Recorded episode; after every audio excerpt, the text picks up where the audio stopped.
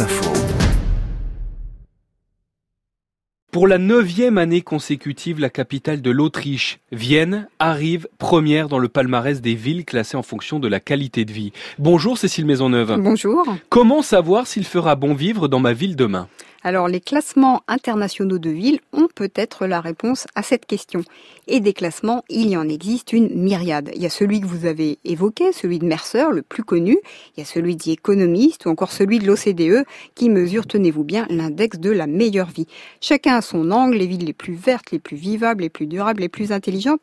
Mais celui qui intéresse le plus, c'est effectivement celui qui porte sur la qualité de vie. Comment peut-on mesurer cette qualité de vie, une notion qui est en grande partie subjective alors c'est vrai qu'entre un cadre de la tech célibataire de 30 ans et un ménage avec trois enfants scolarisés, la définition de la qualité de vie ne va pas reposer sur les mêmes critères.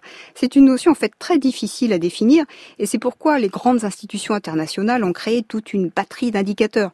Par exemple, celui de l'OCDE prend en compte des critères objectifs, la qualité et le coût du logement, les niveaux de pollution atmosphérique, mais aussi subjectifs, comme l'équilibre entre loisirs et vie professionnelle. Mais ces classements ont-ils une réelle incidence sur nos choix de résidence? Ce qui est certain, c'est que les villes les regardent attentivement, parce que ces classements ont des conséquences sur l'image des villes.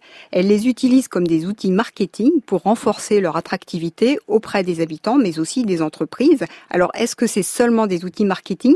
Non, elles s'en servent également, les villes, comme des guides pour transformer leur politique publique en matière de logement ou de mobilité, par exemple.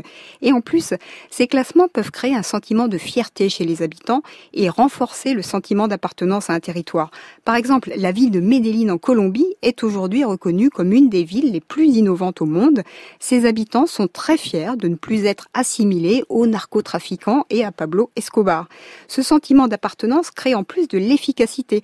Ce n'est pas un hasard non plus si Medellín est aujourd'hui saluée comme une des villes au monde qui gère le mieux la pandémie de coronavirus. Et c'est une belle leçon. Merci Cécile Maisonneuve. Ma ville, demain, c'est tout l'été sur France Info.